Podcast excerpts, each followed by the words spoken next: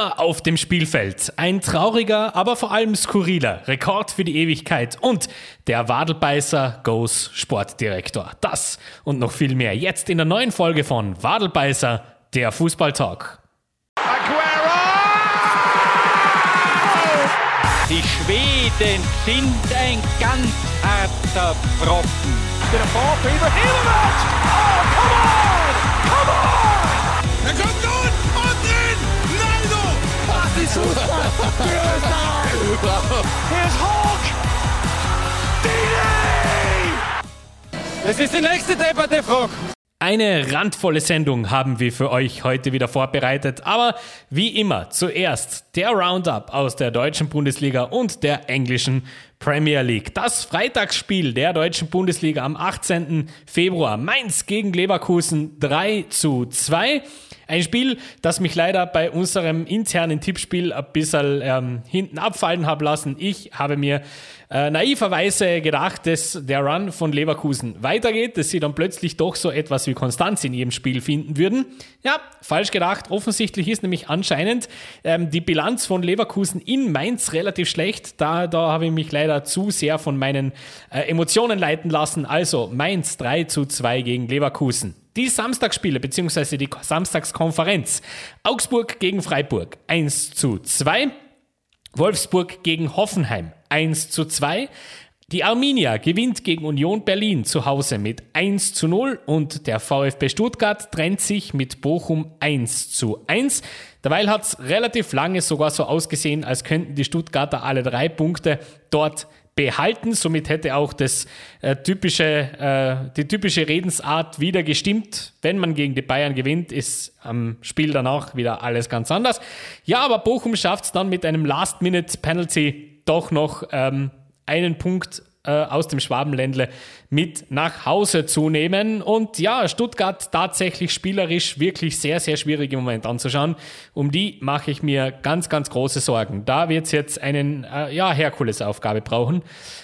Allerdings, ähm, der Trainer Pellegrino Matarazzo danach sehr positiv gestimmt. Äh, er hat gemeint, wir haben jetzt elf Finali vor uns und äh, wenn wir das schaffen, dann äh, ja, sind wir verbunden bis in alle Ewigkeit. Naja, schauen wir mal, ob es so kommt. Aus äh, Sicht der Tradition in der Bundesliga halte ich den Stuttgarter natürlich ganz, ganz fest. Die Daumen. Das Topspiel am Samstagabend Köln gegen Eintracht Frankfurt 1 zu 0. Gewinnen die Domstädter bei, den, bei der Eintracht aus, äh, gegen die Eintracht aus Frankfurt im eigenen Stadion, Verzeihung. Und ähm, ja, ich habe mir das Spiel natürlich angesehen und ich habe so eine Schwäche für Frankfurt. Nur das, was sie im Moment da zu sehen bekommt, das kann, glaube ich, keinem Fan gefallen. Also vor allem kein Fan und sogar, äh, glaube ich, neutralen Zusehern nicht. Das war schon relativ harte Kost, was äh, Frankfurt da ähm, geboten hat. Erste Hälfte war nämlich teilweise nämlich gar nicht so schlecht. Da hatten sie ein paar richtig, richtig tolle äh, Chancen. Allerdings hat sich äh, Trainer Oliver Glasner dazu entschieden, Sebastian Rode auf der 10 spielen zu lassen, was ähm, dann, wie er dann tatsächlich eine tausendprozentige am Fuß hatte, genauso ausgeschaut hat, wie das eben ausschaut, wenn ein defensiver Mittelfeldspieler die Chance kriegt. Nämlich nichts passiert. Und ähm, generell im Moment die äh, Kaderthematik bei Frankfurt sehr, sehr groß. Das war wirklich ein Spiel, da habe ich mich vor allem erschrocken, wie schwach Daichi Kamada im Moment äh, auftritt. Also es war wirklich, ähm, puh, das war schon relativ schwer. Da ist wirklich, dem, dem ist gar nichts geglückt vorne. Der ist ein Schatten seiner selbst im Moment. Und ähm, Frankfurt sollte sich, und ich glaube auch das herauszuhören aus äh, Beiträgen in Fanforen und von Fans selber, sollte sich relativ schnell von der Idee verabschieden, nächstes Jahr europäisch zu spielen und sich tatsächlich darauf zu konzentrieren, jetzt das ordentlich fertig zu moderieren. Denn der Kader hat richtig, richtig große Probleme, vor allem wenn man schaut, was da von der Bank kommt. Ja, Ansgar Knauf wurde nicht eingewechselt, aber ähm, ansonsten ist es halt einfach keine, keine äh, Qualität, die da draußen sitzt. Also seid mal nicht böse, aber Sam Lammers als Lösung für die Sturmproblematik hm, eher noch nicht. Die Sonntagsspiele waren dieses Mal eigentlich die Topspiele. Gestartet hat das Ganze mit dem FC Bayern gegen Kräuter Fürth und es endet, endet 4 zu 1 für die Hausherren, nachdem es allerdings mit 0 zu 1 in die Pause geht. In einer der fürchterlichsten Halbzeiten, die ich in der heurigen Saison gesehen habe vom FC Bayern und da war schon die eine oder andere dabei. Aber das war, äh, puh, das war schwierig. Noch dazu, ähm, noch blöder, Corentin Tolisso fällt aus und zwar recht lang. Man spricht so circa von sechs Wochen. Das wird den Bayern nicht gefallen, vor allem jetzt wirklich, jetzt hast in der Defensive richtige Baustelle. Im defensiven Mittelfeld vor allem. Äh, führt an der, auf der anderen Seite ist so offensichtlich überhaupt nicht gewillt, sich wie ein Absteiger zu verhalten. Die fighten wirklich für ihr Leben. Das hat mir vor allem in der ersten Hälfte richtig gut, richtig, richtig gut gefallen, was die Fürther da veranstaltet haben. Auf der anderen Seite dann äh, kommt der FC Bayern aus der Pause, zeigt sich komplett verwandelt und zeigt dann auch vor allem, warum Fürth da unten steht, wo sie stehen. Ähm, gut, übers 4-1 braucht man jetzt an der Stelle nichts mehr sagen, da war das Spiel aber eh schon gegessen. Tatsächlich äh, 1-1, 2-1 und 3-1 waren jeweils, also einmal schwerer Abwehrfehler, wo die komplette Abwehrkette auf ausspielt, obwohl das spätestens seit der Einführung des Videoschiedsrichters eigentlich klar sein sollte, dass man grundsätzlich niemals aufhört zum Spielen, weil wer weiß. Ähm, das 3 zu, äh, 2 zu 1 ist dann ein Eigentor und äh, das 3 zu 1 ist ein Standard.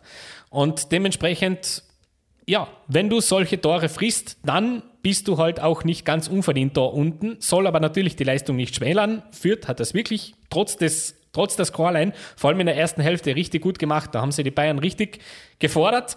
Und ähm, ja, bei den Bayern sollten auch schön langsam, aber sicher die Alarmlampen ein bisschen angehen, denn ähm, solche Hälften werden gegen Fürth mit der 0-1 bestraft.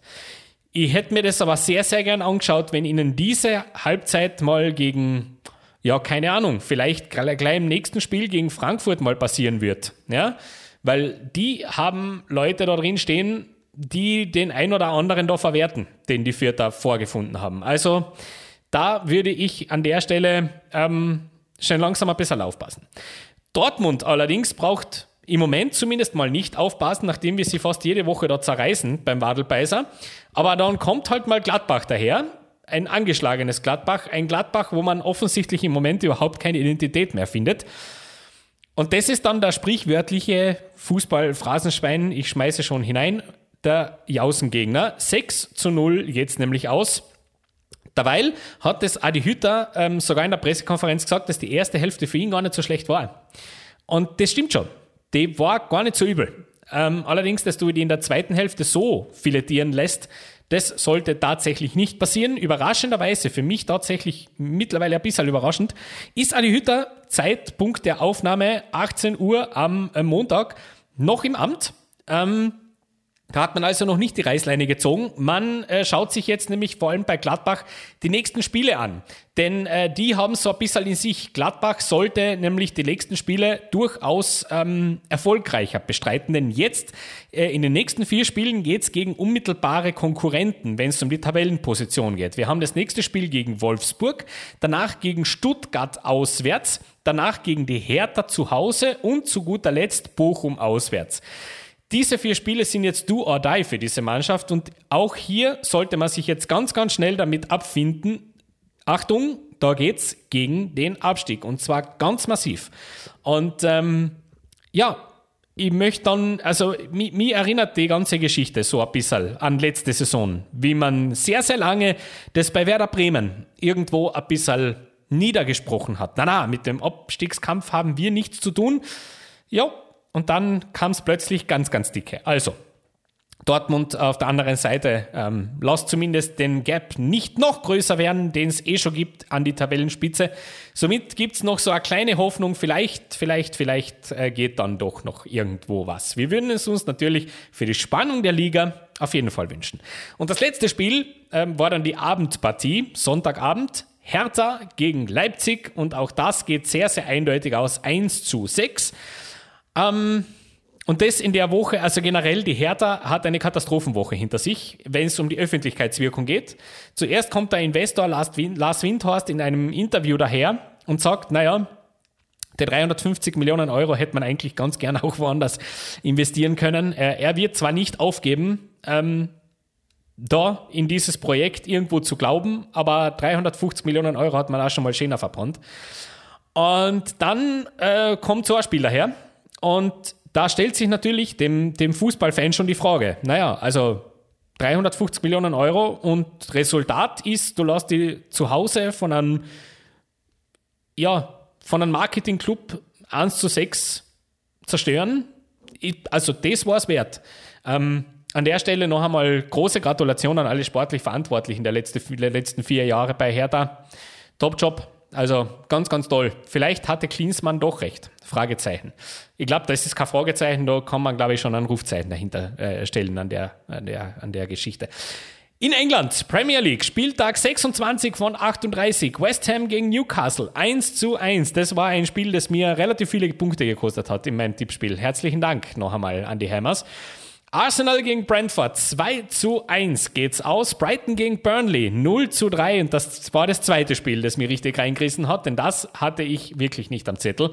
Gerade Brighton, ähm, eine, eine Mannschaft, Brighton and Hove Albion, die mir heuer sehr, sehr gut gefällt, wenn es um die äh, Spielanlage geht. Aber, ey, Burnley, ja, wollen dann doch nicht so kampflos den Gang in die zweite Liga gehen. Also, Gut so, ist zumindest ein bisschen Spannung drin. Liverpool gegen Norwich 3 zu 1. Southampton gegen Everton 2 zu 0. Ralf Hasenhüttel cruises again. Aston Villa gegen Watford 0 zu 1. Crystal Palace gegen Chelsea 0 zu 1 ebenso. Also da hat es auch alles gebraucht. Wobei das Gibisennen, die waren jetzt wirklich auch Reisestrapazen galore. Also okay. Man City gegen Tottenham und das war richtig wild. Das war vor allem richtig schön zum Anschauen. 2 zu 3 geht's aus, nachdem Man City ähm, in der 91. Minute einen Elfmeter bekommt, den Riyad Mahrez routiniert verwandelt. Dann schaut's aus, naja, 2-2, also nicht alles passiert. Und dann kommt Harry Kane und denkt sich, na, ich will eigentlich einen, eine, einen spannenden Titelkampf noch sehen, wenn auch ich nicht mehr Teil davon bin, aber zumindest hätte ich es ganz gern und schießt Tottenham zu einem 3 zu 2 Auswärtssieg gegen Man City. Jetzt natürlich die große Frage, lebt die Liga noch? Ja, auf jeden Fall. Liverpool hat einen Punkt äh, ein Spiel weniger als City. Wenn sie das gewinnen, sind sie auf drei Punkte dran. Also, das garantiert durchaus einmal für, eine, für ein spannendes Finale. Auch wenn, und das, sorry an alle Liverpool-Fans, es wird schon, das wird schon recht schwer. Gell? Das wird schon jetzt äh, also macht euch keine großen Hoffnungen. City und so Unserien, das äh, passt in den letzten Jahren eher weniger zusammen. Und auf der anderen Seite wissen wir, dass Liverpool schon ganz gern, vor allem gegen die kleineren Teams, einmal was auslässt. Ja, ich erinnere da an 0 zu 2 gegen Burnley zu Hause oder so. Also auch das kann mal passieren. Aber das schauen wir uns dann auch gleich an, damit wir den Spieltag fertig machen. Leeds United gegen Manchester United. Großes Rivalen-Derby geht 2 zu 4 aus. Acht, auch das Spiel. Sehr, sehr wild. Ähm, United führt 2 zu 0 zur Pause. Innerhalb von zwei Minuten steht es 2 zu 2.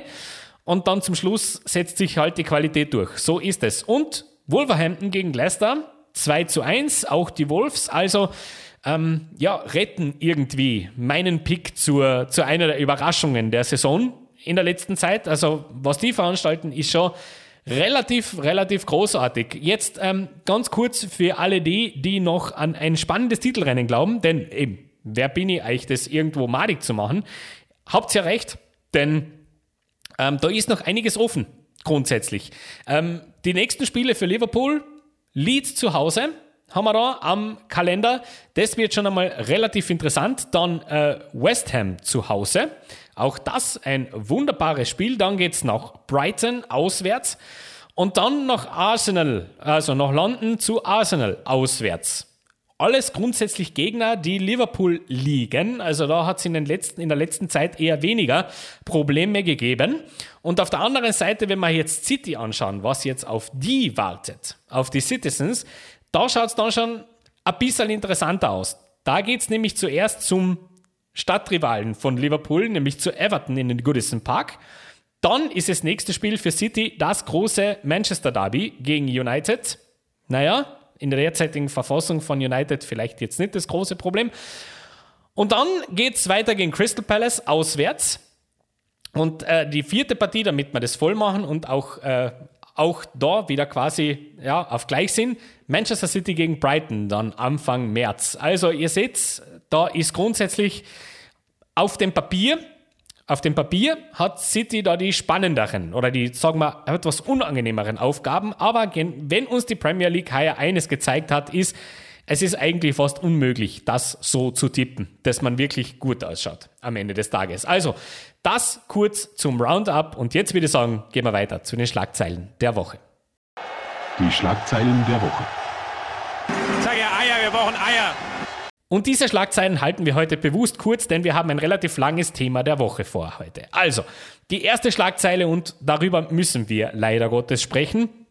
Ihr merkt ja, ähm, wir scheuen uns ja auch nicht, die etwas heikleren Themen anzufassen im Wadelbeißer. Deswegen wollen wir natürlich das nicht auslassen. Manchester City haben wir gerade vorher besprochen. Natürlich müssen wir ähm, auf den Incident eingehen, den Phil Foden betrifft. Phil Foden wurde nämlich attackiert. Ähm, nach dem Besuch eines Fights wurde er in den Katakomben, also er war dort mit seiner Familie, mit seinen Freunden unterwegs, unter anderem auch mit seiner Mama und wurde dort von einer Gruppe pöbelnder Männer äh, plötzlich konfrontiert mit fürchterlichen Aussagen, die ich an der Stelle nicht wiederholen möchte. Kann man sich aber das Video anschauen, das im Internet kursiert. Da sollte man auch als nicht nativer Englisch äh, sprechender Mensch durchaus mit ein bisschen Fantasie verstehen, worum es da geht. Auf jeden Fall werden die beiden dort attackiert. Es gibt, also ist auf Video verbürgt quasi beinahe grundlos. Ähm, die Männer wissen nichts Besseres, als ihn erst ähm, ja, mit Worten zu attackieren und danach auch physisch zu werden, vor allem gegenüber seiner Mutter. Ähm, diese ganze Szene ändert dann erst, als einer, der quasi sich verteidigen, sich einen Feuerlöscher erwischt und denen nachläuft. Und ähm, ja, der Verein hat sehr verschrocken reagiert auf, diese, auf dieses Footage und ähm, ich finde es ein bisschen irritierend, dass das Polizeistatement war, es wurde alles aufgenommen, ob es allerdings eine Ermittlung gibt, weiß man noch nicht. Ähm, wir befinden uns im Moment in relativ einer schwierigen Situation, wenn man über solche Dinge spricht, denn offensichtlich sind sehr, sehr viele Menschen der Meinung, dass Fußballspieler, aufgrund dessen, dass sie ein bisschen mehr verdienen wie der normale Hausmeister, freiwillig sind. Und ähm, ich glaube, es ist ganz, ganz fest an der Zeit, auch gesellschaftlich, dass man sich unified dahinstellt und solchen Dingen wirklich auch die Reaktion folgen lässt, lässt die so etwas verdient.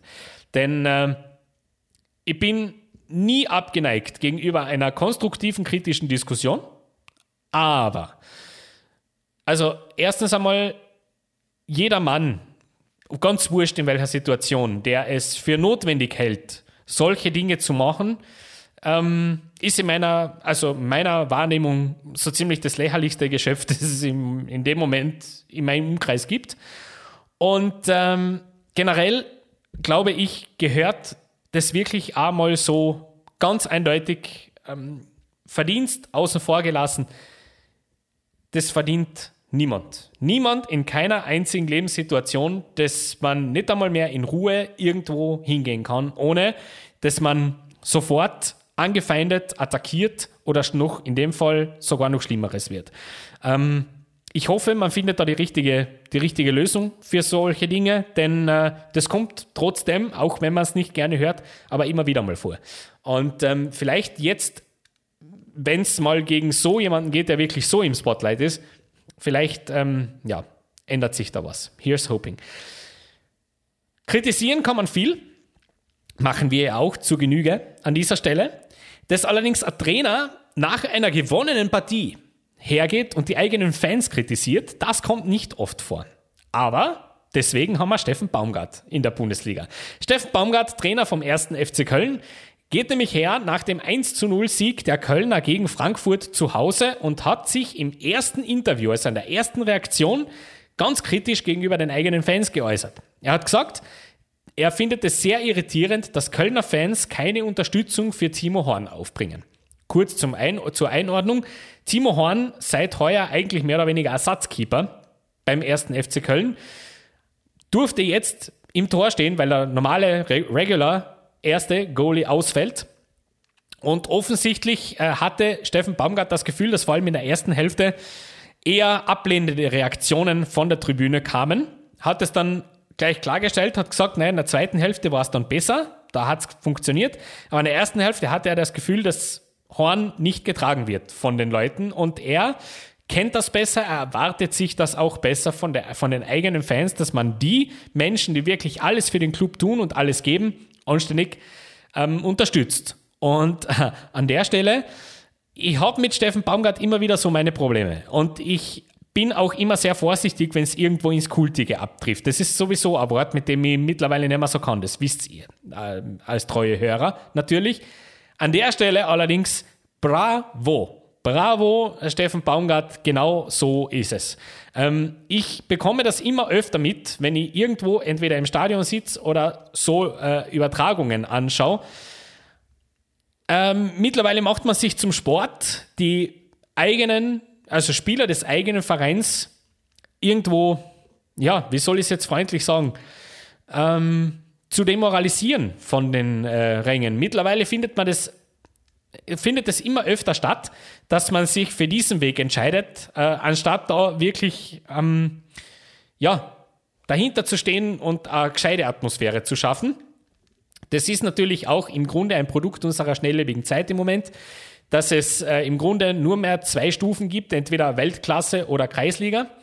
Ähm, Finde ich aber cool, dass man das einmal thematisiert und dass man das auch verlangen darf von eigenen Fans. Das, ich bin da all for it. Gerade bei so einem Verein wie dem ersten FC Köln, ähm, der ja auch in der Extreme lebt, wenn wir uns ehrlich sind. Also wenn es mal läuft, so wie jetzt, dann äh, sind die Kölner eigentlich schon wieder sehr in der Champions League, mit, mit dem Großhirn zumindest. Ähm, lasst die jetzt zweimal verlieren, dann spielen sie wieder gegen den Abstieg. Also das ist sowieso ein sehr spezieller Club. Ähm, deswegen auch eine super Entscheidung, dass man sich so einen speziellen Trainer holt, der sich auch traut, solche Dinge zu thematisieren. Und toll, toll. Also absolut cool. Was ich allerdings nicht cool finde, äh, sind Fans mit Büro an der Stelle. Das darf ich an der, an, an, an der ähm, äh, Stelle ganz öffentlich mal sagen. Äh, ich bin nie ein Fan davon gewesen, werde es auch nie mehr.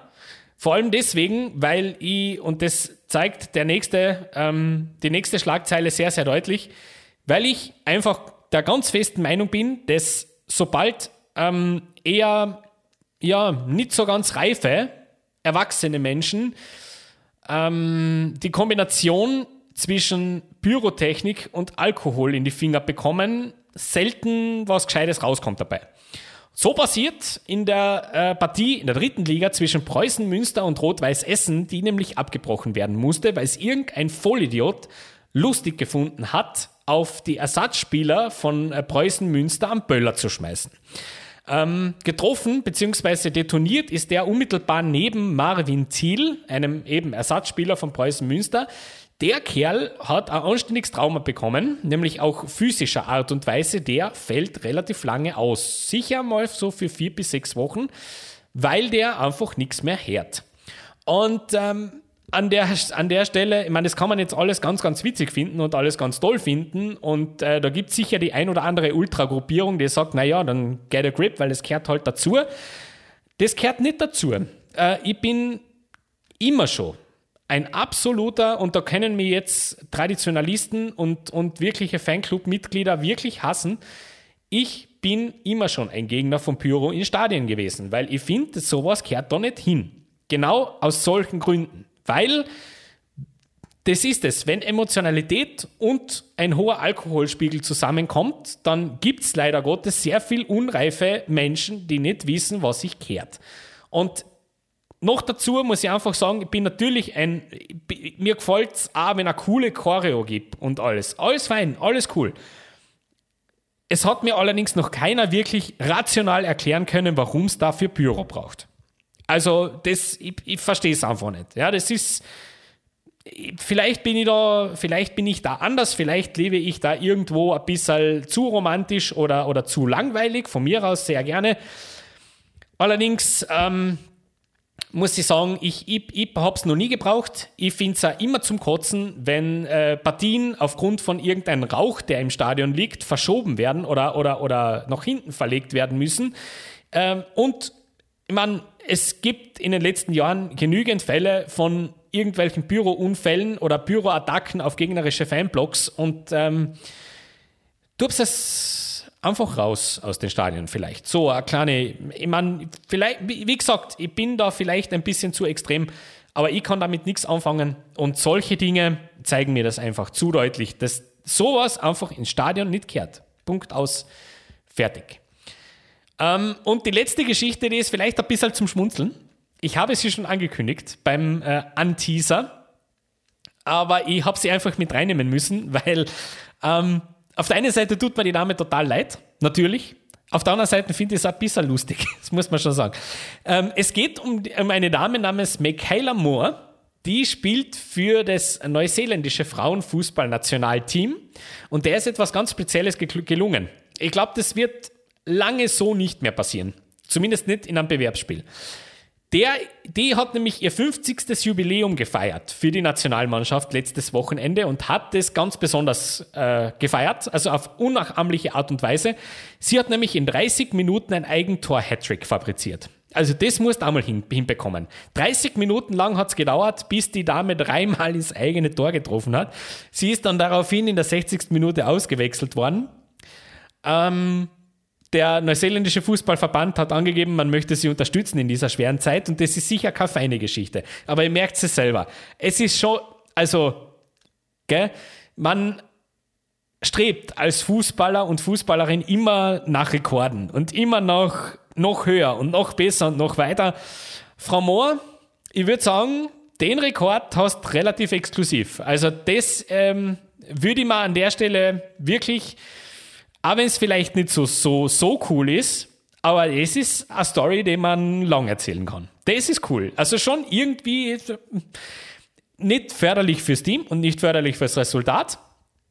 Aber wie gesagt, also den, den Platz in der Ehrenhalle des Fußballs hast sicher. Und jetzt würde ich sagen, gehen wir weiter zum recht ausschweifenden Thema der Woche.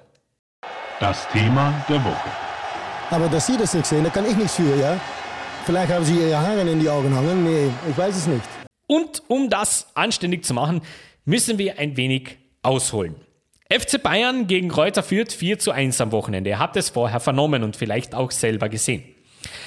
Jetzt hört man aus Bayern-Kreisen die große Verzweiflung. Corentin Tolisso ist verletzt. Generell merkt man im defensiven Mittelfeld, pa, da haben wir ein kleines Problem. Wir, uns gehen die Alternativen aus. Die, das große Gerede in München geht los. Die großen Mannschaften der Vergangenheit vom FC Bayern haben sich immer dadurch ausgezeichnet, dass im Februar Nummer 13, 14, 15, 16 hineingeschmissen wurden in Spielen und die Qualität eigentlich nicht abgenommen hat. Im Gegenteil, das ist eher noch ein bisschen spannender worden. Und jetzt schaut man sich den Kader vom FC Bayern an und merkt, naja, irgendwie diese große, beschworene Kadertiefe findet man eigentlich nicht mehr so. Zumindest sieht man, dass die Qualität auf der Bank schon signifikant abfällt im Augenblick. Und dann kommt zwei Tage vorm Topspiel die große Schlagzeile heraus. Brazzo Salihamidzic hat sich dazu entschieden, einen möglichen Winterwechsel von Denis Zakaria von Gladbach zum FC Bayern den Riegel vorzuschieben, weil 5 Millionen Euro Ablöse ja bis als viel sind für den FC Bayern. Ja, die Bayern sind im Moment so ein bisschen anders gepolt. Nicht nur die Bayern, um fair zu bleiben, sondern ganz, ganz viele äh, Clubs in Europa. Das ist euch sicher schon aufgefallen exklusive natürlich die Clubs, die von irgendwelchen Scheichs gesponsert werden, weil für die gelten eh andere Regeln, also wurscht. Aber sehr, sehr viele ähm, sind im Moment so ein bisschen auf einem anderen Trip. Weniger Ablöse, viel mehr soll es dann in die Richtung gehen, wir holen uns die Spieler, dessen Verträge auslaufen, zahlen ein bisschen mehr Gehalt, aber kriegen dann vielleicht noch ein bisschen was zurück. Und offensichtlich schwenkt man auch bei den Bayern ein bisschen auf diese Schiene um. Und zwar nicht nur im Zugang, sondern auch im Abgang. Das ist vielleicht eher das Traurige. Ähm, denn ich glaube nicht, dass es im langfristigen Plan drin gestanden ist, dass man neben David Alaba jetzt auch noch Niklas Süle ablösefrei verli verliert. Auf der anderen Seite will man jetzt bei den Bayern auch ablösefrei zuschlagen. Anders Andreas Christensen soll kommen von Chelsea, so der, der Konsensus, wenn man sich beim Gehalt irgendwie einigt. Also, ähm, sehr, sehr spannend jetzt, wenn man sich das anschaut. Wie geht man so in den Top-Clubs mit seinen Top-Spielern um? Und ähm, welche Auswirkungen hat das auf den Transfermarkt generell. Also Meinung von Brazzo mal außen vor. Ich halte ihn, ich habe das an anderer Stelle schon gesagt, neben Florian Kofeld für den größten Effentrick der Geschichte des Fußballs, der neueren Geschichte zumindest. Ähm, aber er muss auch seinen Job machen, dementsprechend ähm, lassen wir ihn doch mal in Ruhe. Und deswegen haben wir gedacht, naja, ähm, wie wäre es denn eigentlich, wenn wir diesen Job machen müssten? Und deswegen haben wir uns ganz, ähm, ja, komplett von uns selber eingenommen, dazu entschlossen, das einfach mal zu machen. Ähm, wir haben uns zum Ziel gesetzt. Wir finden für jeden Bundesliga-Verein einen Spieler für eine relativ wichtige Position, der im Sommer ablösefrei ist. Ob das Sinn macht oder nicht, da sind wir natürlich auf eure Rückmeldungen total gespannt. Aber es war gar nicht so ein leichter Task, das hinzubekommen. Deswegen wird es auch teilweise wild. Das darf ich gleich dazu sagen und bitte nehmt es nicht zu ernst. Ähm, könnt es auch gerne mal selber probieren. Das ist nämlich gar nicht so einfach. Ähm, Weil es eben Zugänge, Abgänge, bla bla, da gibt es relativ viel, worüber man sprechen kann. Aber wir haben uns tatsächlich wirklich auf diese Positionen vertieft, wo wir sagen, naja, dort, dort könnten die was brauchen und dort könnten die was brauchen und was wäre das so eine Geschichte, wo man vielleicht ein bisschen draufschauen sollte und was wäre vor allem im Gehaltsbudget relativ interessant. Und ich würde sagen, wir starten gleich rein. Wir gehen die Tabelle dieses Mal nicht der jetzigen, den jetzigen Stand, sondern vom Anfang mehr oder weniger der Saison. Also jeder Verein kriegt quasi einen Spieler von uns zugeschossen. Und wir starten beim FC Bayern weil der gerade so ganz oben steht. Ähm, wenn man sich nämlich den Kader der Bayern anschaut, dann fällt relativ schnell etwas auf. Nummer eins, die Bayern haben eine funktionierende Offensive. Grundsätzlich. Da haben sie auch äh, relativ viele Möglichkeiten zu reagieren von außen. Wo sie allerdings relativ wenige Möglichkeiten zu reagieren haben, vor allem in der jetzigen ähm, verletzten Situation, ist das zentrale defensive Mittelfeld, beziehungsweise die Innenverteidigung. Denn ich glaube nicht, dass es am Beginn der Saison so im Plan gestanden ist, dass Joshua Kimmich alleine im Mittelfeld spielt, vor ihm ähm, ein Loch klafft, dass du, also, äh, ja, am Monster Schweizer Käse. Und äh, vorne eigentlich, also die, die, diese, die, die Räume im Mittelfeld, gerade für, für schnell konternde Mannschaften, ein gefundenes Fressen ist. Liebe Grüße aus Salzburg an der Stelle. Dementsprechend haben wir uns gedacht, wir möchten, würden gerne dieses Loch stopfen und da geht es natürlich nicht um einen Spieler für die Startelf. Das ist auch bei dem, wäre auch bei den Bayern ein bisschen blöd, wenn man jetzt hergeht und wirklich die ablösefreie äh, Tabelle sich so ansieht an Spielern, die eben im Sommer keinen Vertrag mehr vorweisen können bei ihrem Arbeitgeber. Da wirst du relativ wenige Spieler finden, die sofort in die Startelf beim FC Bayern rutschen. Also geht es da wahrscheinlich um eine Position Nummer 16, 17, 18 im Kader. Und da ist uns ein Spieler ins Auge gefallen, der gleich zwei Positionen abdecken könnte, nämlich die, jene des zentraldefensiven Mittelfeldspielers und die Position eines Innenverteidigers. Denn beides hat dieser Herr schon gespielt in der heurigen Saison und das Ganze sogar in der Bundesliga. Der Herr hat einen Marktwert von 16 Millionen Euro ähm, ist 26 Jahre alt und da konnten wir natürlich nicht ganz umher. Ihr wisst ja, ein bisschen rot-weiß-rote Brille dürfen wir oben haben. Deswegen setzen wir sie mal kurz auf und würden gerne Florian Grillitsch zum FC Bayern transferieren. Deswegen, weil der eben beide Positionen recht ordentlich ausfüllen könnte. Noch dazu hätte er sicher, wenn er bei so einem Club spielt, nicht unbedingt den Anspruch von Anfang an zu spielen. Nicht jetzt, weil er Österreicher ist, aber man braucht sich nur die Statistiken ansehen, die der Herr im, in der Innenverteidigung bzw. im zentralen defensiven Mittelfeld heuer bei Hoffenheim vorzuweisen hat. Und ey, ähm, Market Value gegen Team Value, gerade eben unter diesem ähm, unter diesem Gesichtspunkt, wie Brazzo einkauft, da könnten es schlechtere Deals abschließen. Also das wäre jetzt mal unser Vorschlag für einen Spieler vom FC Bayern. Und zwar noch einmal, nicht für die Startelf, sondern für das, was dahinter kommt. Wir gehen weiter zum BVB. Dortmund ähm, haben wir die Rechtsverteidigerposition auserkoren als eine Position, für die es irgendwann mal eine Lösung braucht. Denn Thomas Meunier ist fein, wankt aber beträchtlich in seinen Leistungen. Dementsprechend kann er nicht die langfristige Lösung sein. Die haben wir allerdings woanders gefunden.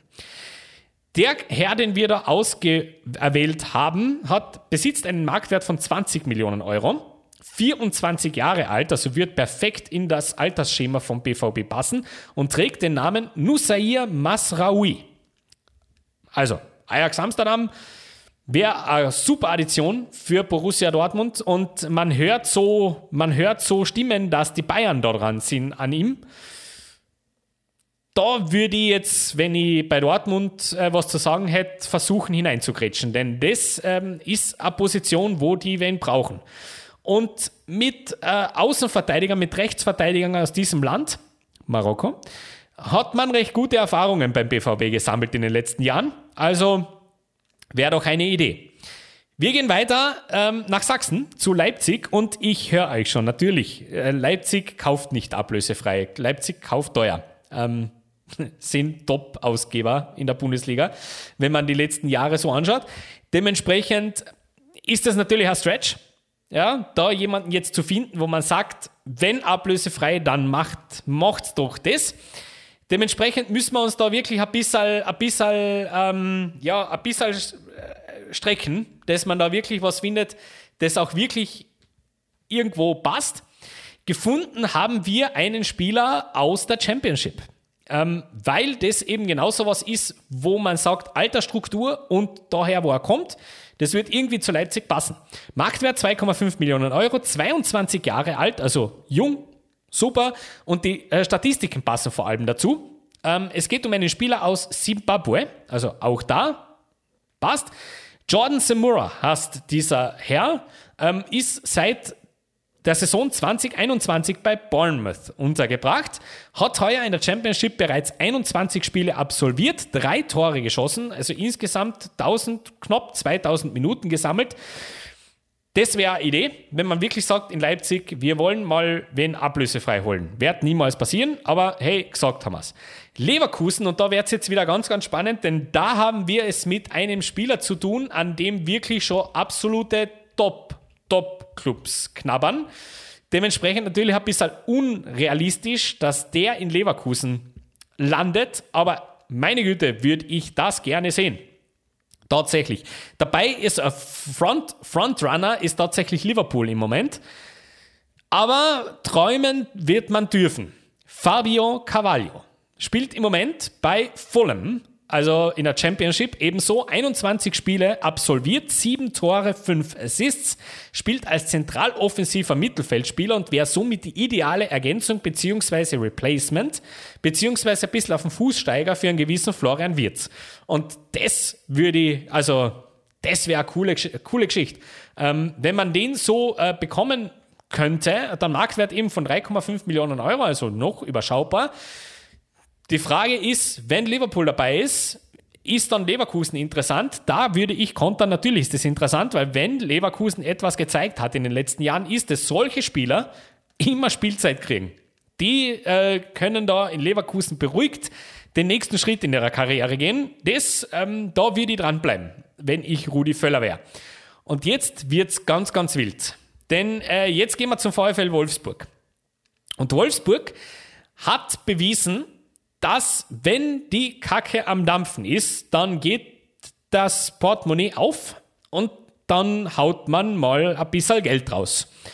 Und auch Geld raus für Spieler, die man zuerst nicht einmal so unbedingt am Radar hat. Wir haben da wen gefunden. Denn in den letzten, äh, in den letzten Jahren war es tatsächlich so, dass, ähm, oder in den letzten Jahren, ey, ist ja Blödsinn, nicht in den letzten Jahren, in dieser Saison Entschuldigung. In dieser Saison ist es ganz, ganz ähm, sicher zu sehen, die Wolfsburger haben vor allem in einem Teil des Spielfelds richtige Schwierigkeiten und das ist das zentrale defensive Mittelfeld. Äh, Mittelfeld. Xaver Schlager ist verletzt ausgefallen, ist jetzt wieder im Aufbautraining. Das heißt, er könnte relativ schnell wieder zurückkommen. Mal schauen, wir hoffen es natürlich. Aus der Vergangenheit allerdings auch sehr deutlich zu sehen, auf der, vor allem auf der Position, wenn du lange ausfällst, brauchst du auch lange, um wieder auf dieses Niveau zu kommen. Deswegen, gleich wieder auf ihn zu setzen, der löst uns alle Probleme. Gefährlich. Dementsprechend haben wir gedacht, wir lassen die Wolfsburger mal so richtig investieren.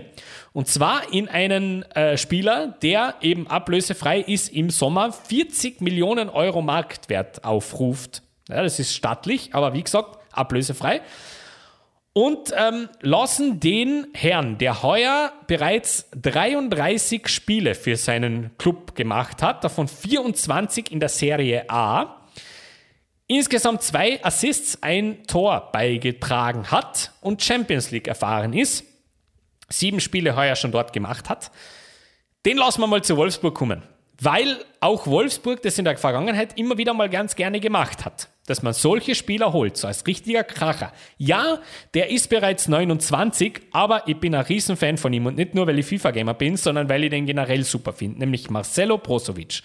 Der ist ablösefrei heuer im Sommer und ich finde, die Wolfsburger sollten da zuschlagen weil das ein Spieler passt, der von der, ein Spieler wäre, der von der kompletten Spielanlage aber wie die Faust aufs Auge nach Wolfsburg passen würde.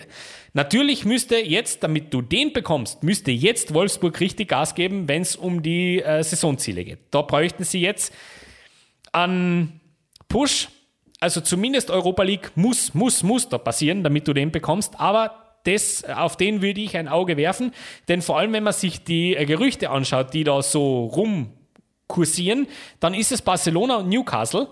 Und also vor allem gegen Newcastle, da hätte ich ein paar Argumente, wenn ich Wolfsburg wäre. Also, hm, das wäre so unsere Idee. Ich weiß, sehr, sehr wild, aber man wird ja, und da bleiben wir einfach bei unserem Narrativ, man wird ja doch noch träumen dürfen. Ja? Dann gehen wir weiter zu Gladbach. Also ihr seht schon, wir hauen zuerst ein bisschen die größeren Clubs rauf und dann schauen wir weiter.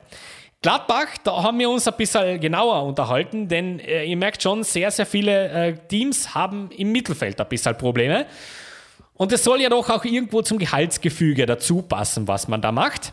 Dementsprechend haben wir uns für Gladbach, für Bubakar Kamara entschieden. Der spielt in Marseille im Moment. Ist es so? Ich glaube. Ja, Olympique Marseille, das ich euch kein Blödsinn erzähle. Und zwar, ähm, ja, schon relativ lange. Ähm, seit der Saison 2017 spielt er bei den Profis. Also, ja, typisches Homegrown-Talent. Wer ist dran an diesem Spieler? Der FC Bayern, Nona, weil der ist überall dran. Und RB Leipzig ist tatsächlich an diesem Spieler bereits dran gewesen in der letzten Transferphase. 21 Spiele gemacht heuer, einmal bereits getroffen, dazu fünf Spiele in der Europa League. Also auch da wieder voll erfahren. 22 ist er, 1,84 groß, kommt aus dem Senegal gebürtig und ähm, ja, 25 Millionen Marktwert. Wird so passen und der kann auch Innenverteidiger spielen. Ähm, sehr interessant, wie ich finde, gerade für die Ansprüche von Gladbach ist er Rechtsfuß. Ähm, auch da, das wäre vielleicht was. Allerdings ähm, muss man dann fairerweise dazu sagen, mit den Saisonzielen, die die Gladbacher heuer äh, erreichen werden, Wahrscheinlich wird das nichts werden, aber er wäre spannend. That's all I'm gonna say. Und jetzt gehen wir weiter zu Frankfurt. Und auf den Pick freue ich mich. Denn äh, auf den kommt man überhaupt nicht schnell, wenn man sich so nachdenkt. Denn der hat bei seinem Verein mittlerweile so ein bisschen wie Legendenstatus. Auch wenn viele Leute ihm noch immer attestieren, dass er vielleicht nicht gut genug ist für den Club. Das finde ich echt irgendwie lustig.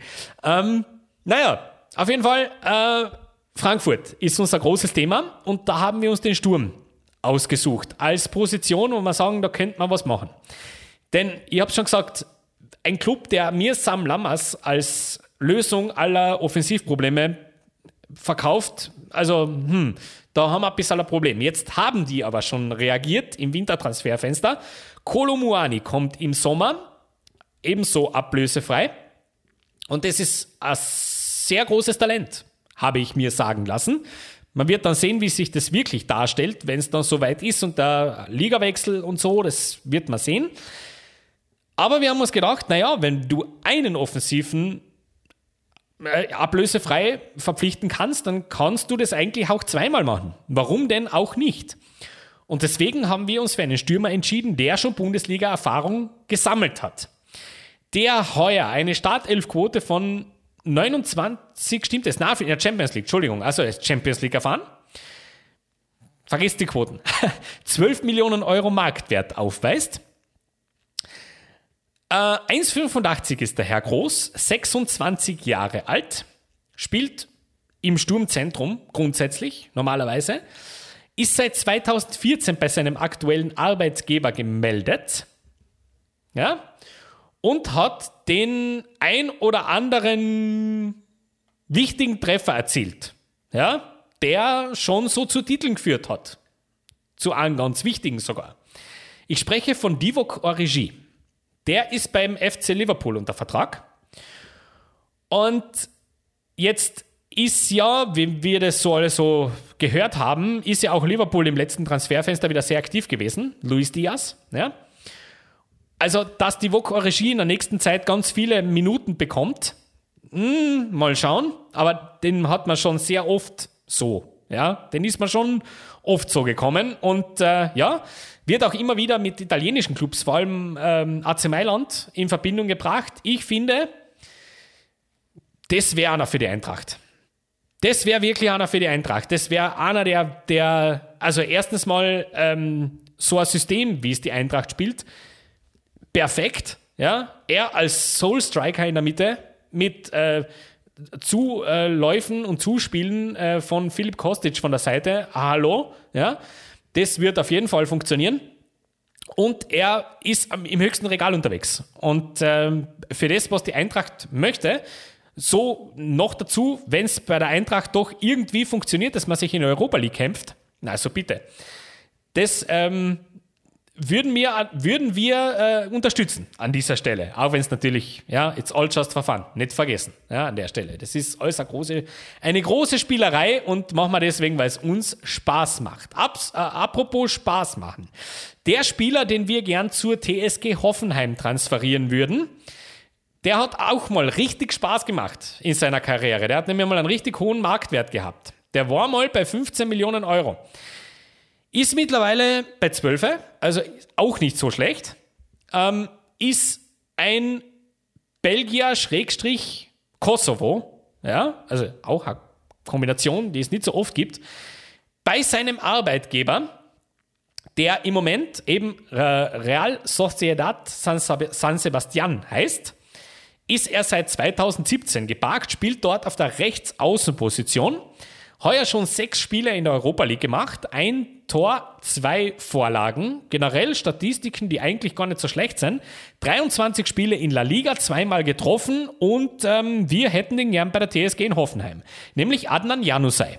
12 Millionen Euro Marktwert, 27 Jahre ist er alt, spielt auf der rechten Außenposition, eine Position, wo die Hoffenheimer bisher Bedarf hätten, vor allem dann, wenn es um die richtig großen Ziele geht und äh, wenn man sich die ansieht, wie sich die so entwickeln unter Sebastian Hoeneß, dann geht es genau nämlich dorthin. Zumindest Europa League sollte da heuer schon das Ziel sein.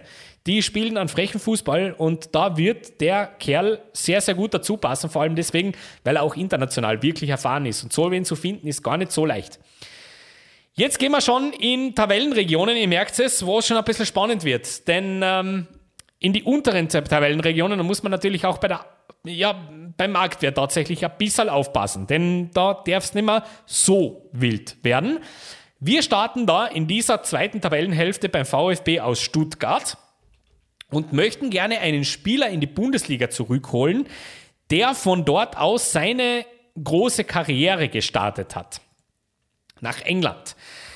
Stuttgart ist ja auch genauso wie Leipzig eigentlich eine Mannschaft, die sich durch Jugendspieler im Grunde definiert, vor allem in der letzten Zeit so definiert. Und dieser Transfer würde nur dann funktionieren, wenn die die Klasse halten. Das ist vollkommen klar. Aber wenn man sich anschaut, wo ist der große Unterschied zwischen Stuttgart letzter Saison und Stuttgart dieser Saison? Stuttgart letzte Saison hatte im Mittelfeld einen Spieler mit Gonzalo Castro gestanden, erfahren, an dem sich die jungen Spieler wirklich so ein bisschen aufgehängt haben. Und deswegen hätten wir genau so einen Spieler relativ gerne wieder in dem ganzen Verbund und möchten gerne Pascal Groß holen vom Brighton and Hove Albion. 7 Millionen Euro Marktwert hat der Herr. 30 Jahre ist der mittlerweile alt und äh, jeder, der an Pascal Groß zweifelt, sollte sich bitte einfach nur die Statistiken anschauen, die der so zu Buche stehen hat, vor allem wenn es um Standards geht. Ein Standard Ist nicht die große Stärke von Stuttgart. Die kommen eher durchs schnelle Konterspiel, dementsprechend neue Dimension im Offensivspiel. 17 Spiele heuer gemacht, in der Premier League bereits zweimal Assists. Da sind wir ein Riesenfan davon. Pascal Groß und VfB Stuttgart, das wird irgendwie passen. Genauso wie unser Spieler für den SC Freiburg passen würde. Und da nehmen wir mal wieder unsere beliebte Österreicher-Brille daher äh, und sprechen kurz über einen Spieler, der mir ein bisschen zu unterbewertet daherkommt, wenn es um äh, ja so drittes Regal in der Bundesliga geht. Der ist 28 Jahre alt, 1,75 groß, spielt im offensiven Mittelfeld, wurde in Steyr geboren, in Österreich, hat heuer bereits 15 Spiele gemacht in der Bundesliga, ein Tor, eine Vorlage, also nicht so viel, eben weil er auch ablösefrei ist im Sommer und hat schon Stationen in äh, Düsseldorf, Bochum, Paderborn, Stuttgart und Kaiserslautern hinter sich. Und wir würden gerne Freiburg dazu adden, zu diesem sehr elitären Tally, weil ich glaube, dass das ein Spieler wäre, mit dem Christian Streich richtige Freude hätte. Kevin Stöger. Das wäre so einer, wo ich mir denke, der und Streich, das funktioniert hundertprozentig. 2,3 Millionen Euro hat als Marktwert stehen auf Transfermarkt, Transfermarkt.at. 28 Jahre ist er alt, also das passt perfekt. Das wird genau dorthin passen. Dementsprechend ähm, würden wir ihn doch einfach mal, würden wir ihn doch einfach mal ins badische, ins badische Ländle gerne schicken. Ja? Hast einen coolen Trainer, mach das. FSV 105 auf der anderen Seite, auch hier, die bekommen ebenso einen Österreicher von uns spendiert, nämlich Florian Kainz. Der, dessen Vertrag läuft heuer im Sommer ebenso aus beim ersten FC Köln, spielt links außen, hat 3,5 Millionen Euro Marktwert, 29 Jahre ist er alt. Warum zu Mainz? Spielstil schnell auf der Seite, ähm, auf dementsprechend, ähm, ja, genauso ein Spieler, der Bo Svensson Fußball eigentlich ähm, verkörpert mit sehr, sehr viel Erfahrung. Natürlich auch hier wieder keiner, der die 90 Minuten geht, aber der zu Mainz, das wird mir sehr gefallen. Vor allem auch, weil ich ihn öfter sehen möchte, gern in der Bundesliga. Der spielt mir ein bisschen zu wenig im Moment. Ähm, ja, vielleicht wäre das eine Idee. Dann schauen wir zur Hertha. Oh, meine Güte. Also, wir haben ja uns in diesem Segment vor allem deswegen gedacht, wir machen das, weil wir gewisse Dinge ein bisschen vielleicht korrigieren möchten. Und jetzt haben wir da allerdings einen Verein vor uns, wo wir uns ein bisschen schwer tun, wo, wo fangen wir an und wo hören wir auf. Gell? Also das ist eigentlich jeder einzelne Mannschaftsteil zum Austauschen oder neu zu besetzen. Dementsprechend fangen wir doch mal hinten an in der Innenverteidigung. Und da dürft, glaube ich, wenn man die Hertha anschaut, ich meine, Big City Club, hallo, ähm, da gehen wir mal ein Regal höher. Ganz bewusst und nehmen uns äh, einen Spieler mit Newcastle-Vergangenheit daher. Einer, der einmal als riesiges Talent gegolten hat und irgendwie dem nicht so hundertprozentig gerecht geworden ist. Warum auch immer. Äh, wir würden gerne Chancel Mbemba holen zur Hertha. Ähm, ja, warum denn auch nicht? Ist damals von Anderlecht zu Newcastle gekommen, nach drei Jahren dann zum FC Porto gewechselt für Hase 4,6 Millionen Euro, besitzt einen Marktwert von 15 Millionen Euro aktuell. Das heißt, es hat richtig gut funktioniert bei Porto, bei ihm. Fünfmal schon Champions League gespielt heuer. Ähm, ganz feine Statistiken eigentlich. 20 Spiele in der Liga Portugal. Dementsprechend, ähm, das wäre doch so einer. Wenn schon Money Burning, dann auf, auf, auf hohem Niveau, würde ich an der Stelle sagen. Der ist auch erst 27, also Prime für einen Innenverteidiger. Wunderbar. Augsburg, ähm, da haben wir jetzt schon im etwas tieferen Regal wühlen müssen, aber wir haben sogar für die kleineren Teams was gefunden. Keine Sorge, wir sind ja kreativ. Da allerdings ähm, für Augsburg würden wir uns dann, ähm, es muss ja nicht immer ein, ein Ricardo Pepe sein, es muss ja nicht immer die, die Hipster-Wahl sein. Manchmal kann man auch ein bisschen bodenständig sein. Deswegen schauen wir für, den, äh, für die Augsburger nach Freiburg. Und dort findet man den Spieler, der dort im Moment die Nummer 19 trägt, nämlich Yannick Haberer. 18 Spiele heuer gemacht, zweimal schon getroffen in der Bundesliga, hat Vergangenheit in Bochum und Hoffenheim. Ähm, auch da äh, ja, fürs zentrale Mittelfeld natürlich vor allem auch strengthen, denn so ein wunderbarer Spieler wie Baby kann nur dann funktionieren, wenn das, äh, wenn das Service aus dem Mittelfeld passt. Da könnte man wenig falsch machen. 4 Millionen Euro Marktwert hat der zu Buche stehen, also fein. FC Köln. Ähm, ja, Sturm 30 und 33 sind die Alterszahlen. Anderson und ähm, unser allerliebster Toni Modest. Dementsprechend müssen wir fast da anfangen, denn die anderen äh, Mannschaftsteile sind tatsächlich, also nicht überwiegend super, aber durchaus solide besetzt. Da müsste man mal vielleicht ansetzen mit einem Spieler, der nicht nur ähm, Sturmspitze spielen kann, sondern auch einen wunderbaren ähm, Zehner abgibt, nämlich Jürgen Lokadia. Wird vom, vom Bochum heuer ähm, ablösefrei weggehen. 3 Millionen Euro, Marktwert, 28 Jahre alt. Schaut ihn euch einmal an. Das, der, der, der, das wäre schade. Wenn der nicht mehr in der Bundesliga wäre, das wäre wirklich, wirklich sehr, sehr schade. Und auf der anderen Seite nehmen wir gleich von Köln wen weg und schicken äh, den zu Union nach Berlin. Einen Spieler, mit dem ich schon fertig war, den Baumgart plötzlich wieder zu einem Bundesligaspieler gemacht hat. Das muss er uns irgendwann einmal erklären, wie das äh, geklappt hat. Aber ich finde den Spieler sehr interessant. Benno Schmitz, Rechtsverteidiger, 2,5 Millionen Euro, 27 Jahre ist er alt. Also, und Union Berlin, das wäre so ein Union-Transfer. Ja, irgendwas, also altgedienter Bundesligaspieler, der, der beim anderen Bundesligaverein so weggeht und den holen wir nach Berlin und irgendwie funktioniert's. Machen wir. Bielefeld, da holen wir jemand von Rapid, nämlich Leo Greimel, Innenverteidiger, 20 Jahre und das passt hat auch irgendwie zur, zur Transferausrichtung von Bielefeld. Jung, ähm, zu entwickeln, fein und der wird auch, wenn es ganz schief geht, in der zweiten Liga auch noch richtig, richtig gut funktionieren. Bochum hat da Tormann-Problematik. Dementsprechend äh, würden wir da nach Schalke schauen, zu Martin Freisel, auch hier wieder ein Österreicher, naja. Ähm, Marktwert 700.000 Euro, 27 Jahre, ideales Torhüteralter, dementsprechend machen wir das noch. Und schweren Herzens und ganz zum Schluss würde ich an der Stelle noch meine geliebten Wolfsberger ein bisschen schwächen, wenn es dann für Fürth interessant wird. Denn bei den Wolfsbergern wird aus unerklärlicher Art und Weise, äh, äh, ganz unerklärliche Art und Weise Luka Lokoschwili ablösefrei diesen Sommer. Das kann ich überhaupt nicht verstehen, warum man den jetzt schon längst verlängert hat. 1,2 Millionen Euro Marktwert und erst 23 Jahre alt. Und ich habe den schon selber spielen sehen und ey, also das ist meiner Meinung nach ein absoluter Stil. Vor allem dann für Fürth, wenn es in die zweite Bundesliga wieder geht. Hey, also da würde ich an der Stelle würde ich gar nicht lang nachdenken. Ähm, Luka Lohoschwili wäre für mich ganz ein klarer Fall für die Fürther. Übrigens, auch wenn man ein bisschen genauer nachdenkt, es gibt da einen Baumgarten auch noch, ja, bei Wolfsberg. Wäre ungefähr auch so. Aber im Zweifel Lohoschwili, weil der die Körperlichkeit, der, der, der, bringt relativ viel mit, was man in der Liga sehr gut gebrauchen kann.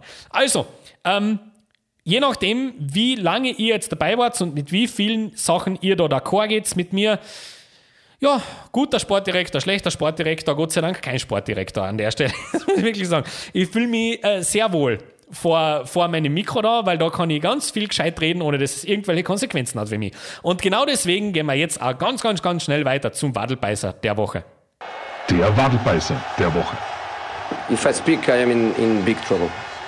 Und das passt irgendwie so wunderbar zusammen, denn jetzt haben wir ganz, ganz lange um mögliche Transfers ablösefrei gesprochen und wer könnte denn nicht wohin, wie und so. Und jetzt kommt jemand daher, der unseren Wadelbeißer der Woche abstaubt. Ihr habt es schon im Titel erkannt. Ein Jack ist es, nämlich Jack Wilshire. Jack Wilshire hat es nämlich tatsächlich geschafft, noch einmal einen Verein zu bekommen. Ja, nur bis zum Sommer auf Probe mit Option für ein weiteres Jahr, aber es ist eine großartige Sache, denn den habe ich immer sehr, sehr gerne zugeschaut. Äh, sein aufnehmender Verein aus der dänischen Liga, Aarhus, war vorher bei Bournemouth, war vorher bei West Ham, bei Arsenal hatte er seine ganz, ganz große Zeit. Nach einem wunderbaren Spiel in der Champions League, wo er Barcelona neutralisiert hat, ganz alleine. Und äh, ja, da wurde ihm schon ganz das, die, die, ja, die große Karriere vorher, vorhergesagt. Und so ganz hat es nie funktioniert bei Jack Wilshere. Warum? Ja, der Grund ist relativ einfach gefunden. Man braucht sich einfach nur bei Transfermarkt die Verletzungshistorie von Jack Wilshere so anschauen. Der hat einfach großes, großes Problem mit seiner Fitness und mit seinen Verletzungen gehabt. Nicht nur, dass es immer wieder Muskel war, sondern auch vor allem strukturell. Ganz, ganz große Probleme. Wir können uns das gern an der Stelle mal anschauen. Die erste große Geschichte war bereits 2011-12 ähm, ein Ermüdungsbruch und anschließende Knie-OP, die dann hat folgen müssen. Insgesamt 229 Tage ausgefallen. Danach, in der Saison danach, einmal eine Knöchelverletzung, dann eine Verstauchung des Sprunggelenks. Nächste Saison ein Haarriss im Fuß. Saison drauf, zweimal Knöchel. Zweimal hat das beim Knöchel gehabt, einmal 90 Tage, einmal 36 Tage ausgefallen. Danach, Saison 2015, 2016, äh, ein Haarriss im Wadenbein. Insgesamt 200, 247 Tage ausgefallen. Saison darauf einmal eine Knieverletzung und dann wieder ein Haarriss im Wadenbein. Insgesamt 120 Tage weg. Saison darauf eine Knöchelverletzung mit anschließender OP. 210 Tage weg. Danach Leistenverletzung, 2019-20, falls ihr noch dabei seid. Ähm, 226 Tage ausgefallen und Saison 2021 eine Wadenverletzung mit 11 Tagen Pause. Also da hat sich dann ein bisschen gebessert. Nur, ihr habt es jetzt selber gesehen, mit diesen Verletzungen, die auch strukturell sind, wenn es dann um Knie geht, um Knöchel geht, da ist leider Gottes deine Karriere dann relativ auch schnell vorbei. Dementsprechend umso bemerkenswerter, dass man es doch noch irgendwie hinbekommen hat, dass man Jack Wilshere noch ein bisschen Fußball spielen lässt. Und das auch noch in einer Liga, die gar nicht so uninteressant ist, die dänische. Dementsprechend so verdient unser Wadelbeißer der Woche, weil der das beste Zeichen ist. Aufgeben tut man am Brief. Die Wadelbeißer 11. Und ein paar Hohenkinder dabei. Wie immer an dieser Stelle zum goldenen Abschluss unsere Wadelbeißer 11 aus der deutschen Bundesliga. Im Tor Gregor Kobel, die Vierer Verteidigungslinie Aaron Martin, Schlotterbeck, Hübers und Kader Jabek. Im Mittelfeld Wimmer, naja, das offensive Mittelfeld. Marco Reus, Dani Olmo und ein alter Bekannter Christopher Nkunku und das Sturmduo wird dieses Mal rein FC Bayern mäßig gebildet. Mit Robert Lewandowski und dem Mann, der alles verändert hat. Tatsächlich. Erik Maxim Choupo-Moting. Also hier wieder ein Plädoyer für eine gute Ersatzbank. An dieser Stelle herzlichen Dank wie immer fürs Zuhören und bis zur nächsten Woche. Für euch und Baba.